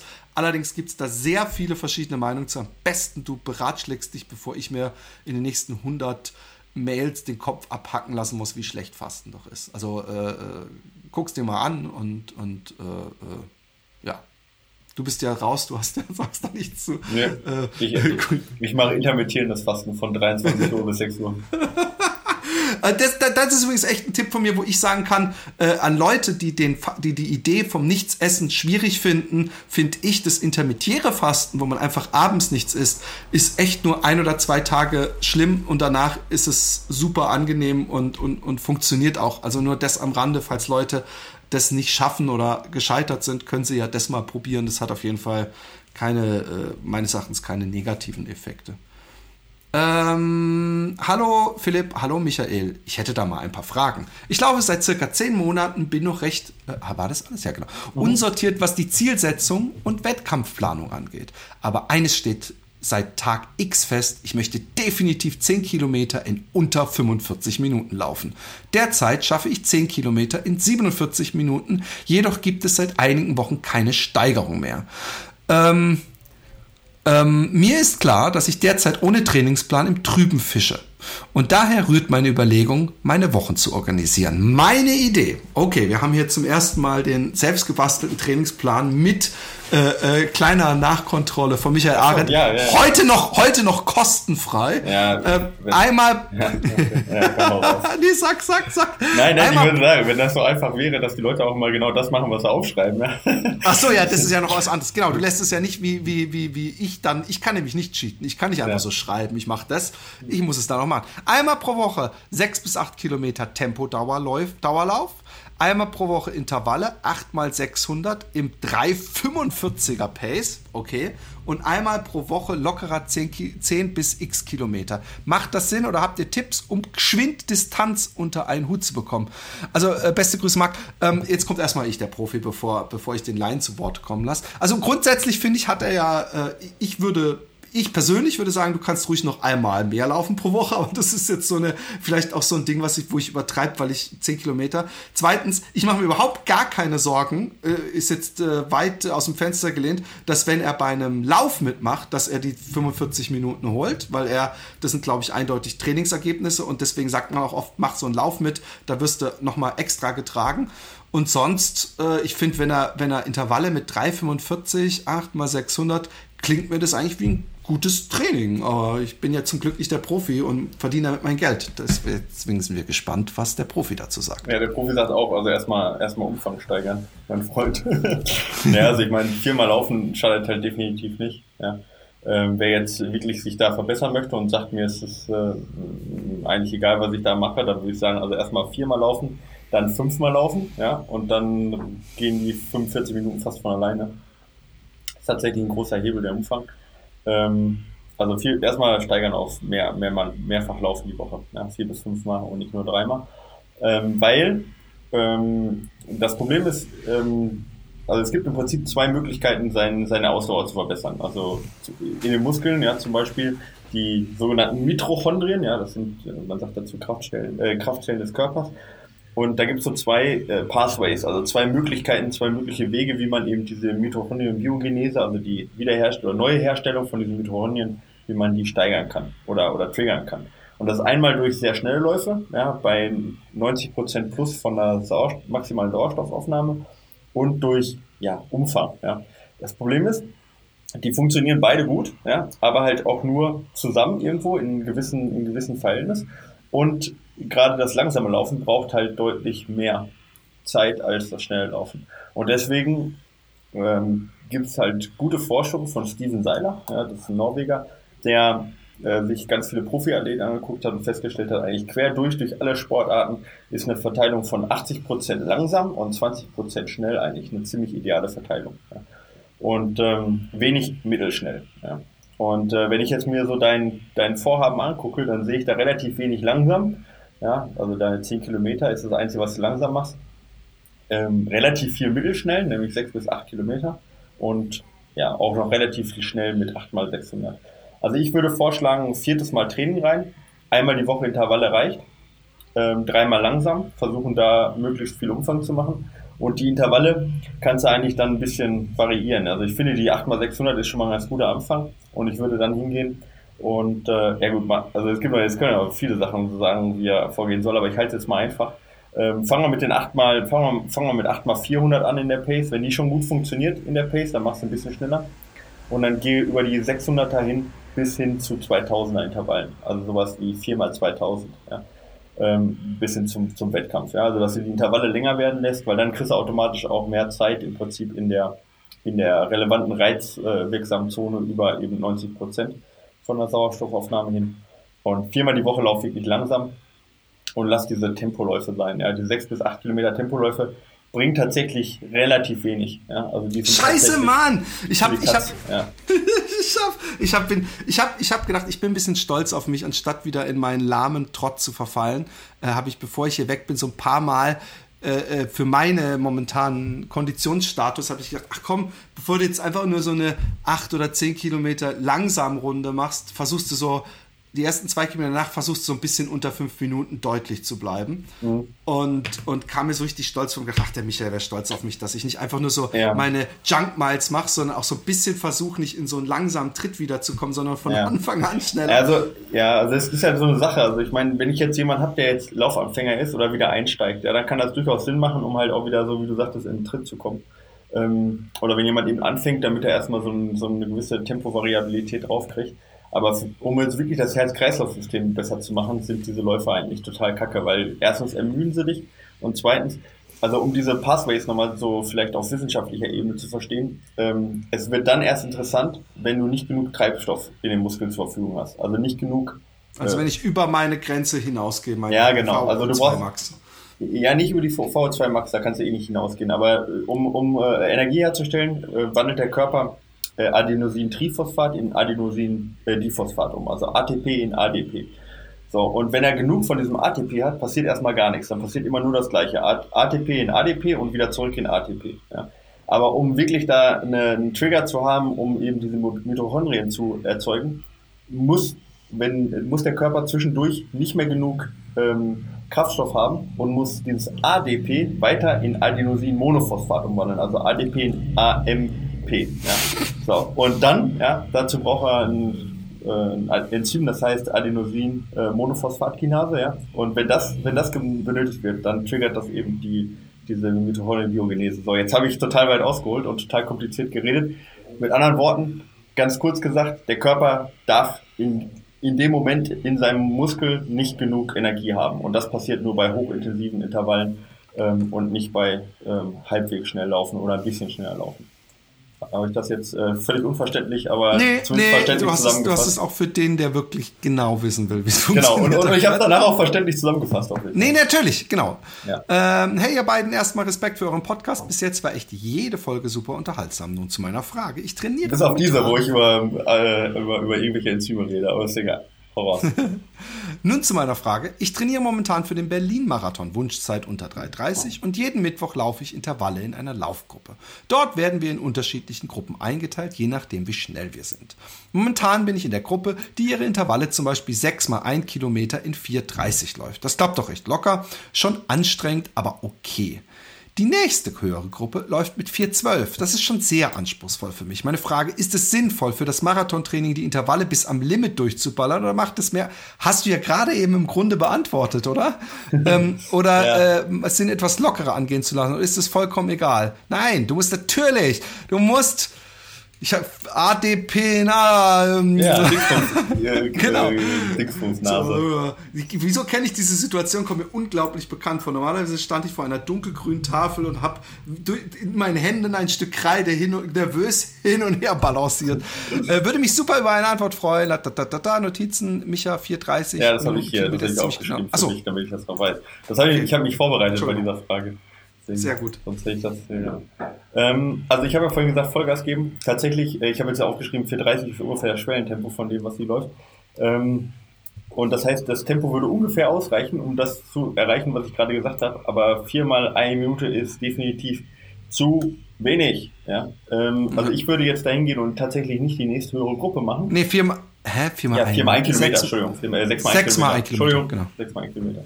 Genau. Okay, ist dasselbe. Bei mir ist ein also Kilometer mal, eine Minute. Okay, sechs mal vier Minuten. Ja, sechs mal vier Minuten im Schwellentempo. Halte ich trotzdem für zu wenig. Ja. Ich würde, ähm, ich würde hochgehen auf, also ich würde ein bisschen mehr Umfang machen, weil ich habe ja vorhin gesagt, 8 mal äh, 80-20 Verteilung. Ja. Und wenn du jetzt mal hochgehst und sagst, sie läuft jetzt insgesamt ähm, 6 mal 4,30 sind, rechnen wir mal schnell aus, 9 mal 3, 6 bis 27 Minuten läuft sie jetzt äh, schnell ja, in der Woche, 27 Minuten. Und wenn wir jetzt eine 80-20-Verteilung haben, können wir das Ganze mal 4 rechnen, ja, und dann sind wir bei 27 mal 4, dann heißt, sie dürfte nur knappe zwei Stunden langsam laufen pro Woche, um diese 80-20-Verteilung zu haben. Und ich wette, wenn sie in der Marathonvorbereitung ist, dann läuft sie schon in ihrem langsamen Lauf schon über zwei Stunden. Ja. Also, also, du machst das, die, die 80-20 ist echt die, die Black and White Kilometer. Na, ne? Nur damit nein, wir nicht wissen, Trainingseinheiten oder so. Nach Zeit. Nee, nee, nach Zeit mache ich es, ja. Okay. Ähm, also es ist auch, auch, auch Seiler hat es nach Zeit gemacht. Und das würde bedeuten, wenn sie jetzt 27 Minuten schnell läuft, ja, wenn man es jetzt mal vier rechnet, also es ist, es ist jetzt nicht, es gibt jetzt nicht nur genau diese eine Zahl, aber nur um das mal so, so als Vorstellung zu haben, ein grob, grober Ansatz. Bei 27 Minuten schnell würde das bedeuten, ja, dass sie ungefähr zwei Stunden langsam laufen würde. Woche, dann hätte sie eine 80-20-Verteilung. Das bedeutet aber auch nur, sie macht einmal diese sieben mal ein Kilometer und dann macht sie einen langen Lauf, der deutlich weniger als zwei Stunden dauern darf, weil bei, schon bei den sieben mal, äh, bei den sechs mal ein Kilometer macht sie auch Ruhepausen, macht sie ein Einlaufen und macht sie ein Auslaufen dabei. Das heißt, die sonstigen Läufe dürften nur anderthalb, äh, anderthalb Stunden dauern. Die alle, alle restlichen Läufe in der Woche, ja, um so eine 80-20-Verteilung zu haben. Deswegen würde ich hingehen, wenn sie jetzt keine zwei Intervalltrainings machen kann oder machen will in der Woche, dann müsste die Zeit halt deutlich verlängern. Und das kriegt sie am besten hin, zum Beispiel eben durch, ja, ich sag mal, fünf mal zwei Minuten, ja, äh, fünf mal zwei Kilometer, ja. Das wären dann, ich weiß nicht, fünf mal zwei Kilometer wären dann ungefähr schon mal 45 Minuten, ja, statt 27. So könntest du halt dann schon eher auf diese 80-20-Verteilung kommen. Aber bevor ich die jetzt zu intensiv machen würde, ja, würde ich tatsächlich die in dem Tempo machen, 4,30, das reicht aus bei ihr. Aber diesen Umfang in 430 würde ich erhöhen, indem ich halt, wie gesagt, 4 mal 2 Kilometer machen würde, eher als 6 mal 1 Kilometer. Verstanden? Okay, und der Andreas äh, äh, zeigt uns, dass wir eben doch alle Fragen abdingsen können. Und er hat eine Frage, Ja. äh, die, die ich auch schon öfter in meinem Kopf hatte und, und für mich beantwortet hatte. Und ich bin gespannt, ob ich mal wieder dumm gewesen bin. Ähm, hallo ihr zwei, zu, äh, zu meiner Frage spricht irgendetwas dagegen, die Gels, die ich für einen Wettkampf oder ein Training einplane, im Wasser aufzulösen. Dann bekomme ich doch kontrolliert meine Versorgung und schone auch meinen Magen. Ich brauche bei diesen Temperaturen im Moment etwa ein Liter Wasser auf 20 Kilometer. Da werfe ich mir eine Zitruscarbonat-Tablette und ein Gel direkt in die Flask und los geht's. Also zwei 500 Milliliter Flask mit je einem Gel. Das reicht doch locker. Und wenn es länger gehen soll und ich unterwegs im Wald Wasser auffüllen muss, nehme ich halt noch was mit. Bei längeren Wettkämpfen mit VPs, äh, also mit Verpflegungsposten, erst, äh, äh, erst recht. Muss ich ja so oder so. Warum machen das nicht alle so? Warum macht das keiner, sondern alle reißen die Packung auf und hauen sich den konzentrierten Zuckerschock rein? Gibt es da echte sportmedizinische Nachteile bzw. Vorteile? Ist es so, weil es so ist? Sportliche Grüße aus der Pfalz, Andreas. Also erstmal, ähm, äh, ich finde es hochinteressant. Äh, äh, ich nehme an, er spricht, es gibt ja Gels, die schon verdünnt sind. Ja? Mhm, ja. Inzwischen fast von jedem Hersteller. Ich nehme an, von denen spricht er nicht, sondern er spricht von denen, die dick und zuckrig sind und die man sowieso im Mund, äh, also zumindest ich, gerade bei den Gutdingern, die kriegt man sonst gar nicht geschluckt, äh, mit Wasser so ein bisschen wie beim Zähneputzen so mixen muss. Schön, Ja? ja. In dem Sinne, also Kari ist schön, meinst du wahrscheinlich, in dem Sinne macht es natürlich überhaupt keinen Unterschied, ob er es in Wasser auflöst. Ich muss sagen, dass ich dieses Jahr noch, so, noch nie, ich habe immer Gels mitgenommen, auch wenn ich mal einen langen Lauf gemacht habe und habe es dann nie benutzt. Ich weiß nicht warum. Und äh, äh, Dann, dann bringt es auch nichts. Nee, natürlich, genau. Ja, Deswegen okay. bin Ich ich auch echt weg von den Gels. Ich bin ein bisschen, ich bin ein bisschen, ich bin ein bisschen weg gerade von den Gels. Aber ich, ich weiß, dass, dass das, was er da anspricht, viele Leute machen und rein theoretisch in meiner Logik nichts dagegen spricht. Das Einzige, weil er sich fragt, warum machen die das oder warum gibt es überhaupt die Gels? Die Gels sind natürlich dafür ideal, wenn du jetzt zum Beispiel äh, läufst mit einer kleinen Handheld-Flasche und äh, du möchtest aber 50 Kilometer laufen, kannst aber alle zwei Kilometer oder fünf Kilometer Wasser auffüllen, dann läufst du halt definitiv mit weniger Gepäck. Ja, sonst könnte man nämlich auch das ISO-Star Ja, aber er könnte ja immer auffüllen und könnte sein Gel, was er dabei hat, auch wieder in die Flasche reindrücken. Das wäre ja möglich. Eben. Ja. Aber dann, aber das geht eben nur mit Gel, wenn er äh, das von Anfang an verdünnt hat. Ach so, nee, stimmt, genau. Aber, aber äh, deswegen gibt's überhaupt diesen konzentrierten Zucker. Das ist, glaube ich, das Ding. Mhm. Und ich glaube, warum Leute das machen. Also ich, ich mach's, weil ich dann einfach weiß, okay, jetzt habe ich so und so viel drin. So und so oft kann ich ein Gel nehmen oder sollte ich oder mindestens. Und äh, wenn ich das in eine Flasche mache, dann muss ich immer gleich die ganze Flasche und dann habe ich so stückchenweise und, und aber ich, ich nehme an, die Leute äh, genießen auch, wenn sie sehr ermüdet sind, diesen Zuckerschock, der ihnen spürbar eine neue Energie gibt. Aber rein theoretisch glaube ich, dass gar nichts dagegen spricht, sich das äh, äh, über äh, langsam einzuflößen mit Wasser verdünnt. Äh, Ich Ja. wüsste keine. Ja, also ich meine, Grund. es gibt ja, es gibt ja auch ganz normale äh, ja, Pulver, die man auflösen kann. Also jetzt sag mal Buffer oder, oder was weiß ich, ja. Weißt du, wie ich meine? Also, ja, ja, genau, genau. Also ich meine, Das man muss jetzt kein Gel kaufen, man kann ja auch ganz normal Pulver holen und das auflösen. Das kommt aufs Gleiche raus. Von dem her, ja, kannst, du- kannst du hundertprozentig so machen. Spricht gar nichts dagegen. Ja, natürlich. Und, und, und, und ja. ich, dass, dass- ich glaube, dass es Gel überhaupt nur gibt, weil wahrscheinlich das Pulver auflösen in irgendeiner Weise äh, bei manchen Flaschen nervig ist oder muss da noch schütteln oder so. Ich habe keine Ahnung. Ich Naja, es ist halt schwierig. Auch nicht es das ist der halt letzter Schluss. Ja. Also es ist natürlich immer so eine Sache. Also zum Beispiel, ähm, es gibt halt verschiedene Trainer, zum Beispiel Jason Coop jetzt so im Ultralaufbereich auch, der empfiehlt ähm, komplett halt bei Ultras ähm, Getränke, also Wasser und, und äh, Kohlenhydrate komplett zu trennen und nie zusammenzupacken. Also auch, Aha. ja, weil, weil er sagt halt, gerade, und das verstehe ich auch in den USA, wenn es so super heiß ist, ja, ähm, kannst du halt unabhängig voneinander die Kohlenhydratzufuhr und die Wasserzufuhr halt steuern, ja. Dass du halt sagst, okay, ich dehydriere, also nehme ich Wasser, ja, aber nehme gleichzeitig keine Kohlenhydrate, womit ich mir den Magen vers versauen würde, ja, oder eben andersrum, ja. Ähm, der sagt halt, man soll es, damit man einen Überblick behält, wie du sagst, ja, und auch unabhängig voneinander steuern kann, sagt er halt, nie miteinander zusammenpacken. Ich persönlich sage das genau andersrum, weil ich sage halt, umso mehr Kohlenhydrate du reinkriegst, also gerade beim Ultra, wo du 60 bis 80 Gramm Kohlenhydrate pro Stunde pro Kilogramm Körpergewicht ungefähr zu dir nimmst, da äh, kriegst du das nicht zu dir, wenn du das halt nur in Gelform zu dir nimmst, weil es wären dann drei Gels aufwärts die Stunde. Und das natürlich schon echt über ein Ultra, wenn du acht Stunden oder zehn Stunden unterwegs bist, ist es natürlich schon eine ganz schöne, ganz schöne krasse Geschichte. So wie Karl Melzer, der irgendwie bei dem einen oder anderen Recht Rennen 70 Gels getrunken hat. Der genau, aber das Pferdemagen ja, ja, ja, genau. Ne? Aber wenn du dann natürlich noch was auflösen kannst und zusätzlich noch Gels nimmst, dann kommst du halt schon mal auf die, die, die Höhe. Mhm. Also von dem her spricht nichts dagegen, aber es spricht halt auch nichts dagegen, wenn man sagt, okay, ich habe einen Magen, wo ich jetzt schon, weiß ich nicht, zwei Liter drin habe und möchte jetzt trotzdem noch ähm, Kohlenhydrate zu nehmen, die Gels reinzupressen oder halt auch in einer anderen Form, ja, was weiß ich, mit ähm, so eben diesen Gelblocks oder Gummibärchenartigen oder halt auch mit einem Riegel oder sonst was das Ganze zu unterfüttern. Wo er natürlich recht hat, ist ja, ein Liter auf 20 Kilometer. Da würde ich sagen, ja, da kannst du das so machen, obwohl ich sagen muss, auch für 20 Kilometer braucht man jetzt nicht zwangsweise zwei Gels. Ja. Nee. Aber auch da, das ist wieder was, äh, glaube ich, obwohl du völlig recht hast, oder ich dir zumindest vom Empfinden her recht gebe, ähm, dass das auch so ein Perspektive-Ding ist, wo wir wieder bei diesem ja. Doping-Verdacht wären, weil ich weiß, dass ich mal äh, bei einer Diskussion, äh, da hat jemand gesagt, ist glaube ich seinen ersten Halbmarathon gelaufen, Freund von mir von früher, und hat so ein Foto gemacht von seiner Ausrüstung. Ich, warum machen die Leute das eigentlich immer, aber egal. Also so, weißt du, so Hose und alles hingelegt und dann lagen da, lag da auch. Weißt du, woran du mich jetzt erinnerst, kennst diesen einen Typen, diesen, diesen, diesen äh, Spanier, der sich, der so übelst die ganze Zeit so weglacht? So, äh, äh, ah, ja, ja, ja, ja, ich weiß. Der, der, von dem es dann immer andere Untertitel Ja, ja, ja, genau. Ja, ja, genau. Nein, und der, äh, der, da war, und dann, ich glaube, zwei... Dann legen die, dann legen die die ja, ja, aber warum? Und dann, und dann lag da ein Gel dabei. Ich glaube sogar, es lagen zwei Gels dabei. Und ich muss sagen, das war in einer Zeit, und da sind wir auch wieder da, was ich jetzt nicht mehr so machen könnte, wo ich 20 Kilometer als eher kurze Distanz, wo ich gar nichts zu trinken mitgenommen habe und auch mhm. kein Gel. Ja. ja. ja. Äh, weil ich wusste, das kriege ich genau hin, so, ja. ja. ohne dass ich, dass ich, dass ich da was mitnehmen muss.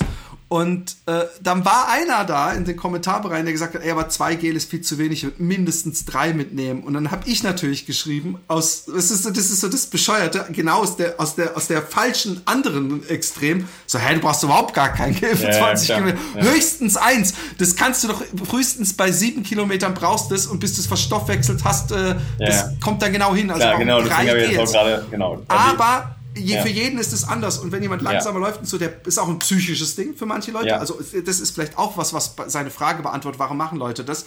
Weil ich zum Beispiel weiß, dass ich am Anfang äh, als ich zum allerersten Mal überhaupt anfing, so 20, 25, 30 Kilometer für meinen ersten Marathon zu laufen, dass die Gels für mich so kleine Haltepunkte waren, dass ich mir gesagt habe, bei sieben Exakt. Kilometer ja. und da ja. darfst du dann noch mal eins. Und ich glaube, dass das so wie so ein Süßerle, wie so das Pferd einen Zucker kriegt, wenn es was ja, Gutes genau. gemacht hat. Genau, hundertprozentig. Gebe ich, dir, gebe ich dir recht, habe ich auch mal gemacht bei den ersten langen Läufen für den ersten Marathon, alle neun Kilometer immer ein Gel reingehauen heutzutage, wenn ich jetzt weiß, ich laufe, weiß ich nicht, 30 Kilometer mit 2000 Höhenmeter, würde ich mir überlegen, wenn es ganz heiß ist, ob ich eine Softflask mitnehme, aber Essen oder ein Gel würde ich da jetzt für so einen relativ kurzen Lauf für mich jetzt nicht mitnehmen. Aber ich weiß halt genauso, wie, wie ich früher halt schon bei 20 Kilometer halt immer zwei Gels dabei hatte. Also das ist total re relativ, ja. Kann man jetzt so genau. nicht.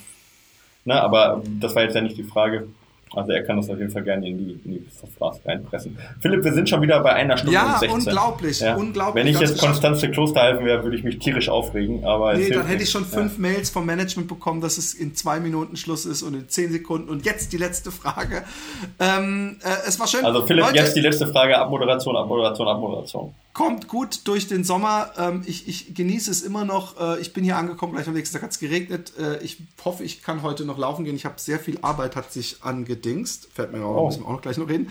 Und ähm, von daher äh, wünsche ich euch was. Haut rein, äh, lauft äh, und genießt. Genau, und haut uns äh, weiterhin Fragen raus. Ich liebe das, wenn ich fachsimpeln darf. Dann klinge kling ich immer so unfassbar klug, obwohl ich keine Ahnung ja. habe. Und das ist auch nicht unwichtig. Welcome to my life. Bis dann. Reingehauen. Tschüss. Ciao. Oh!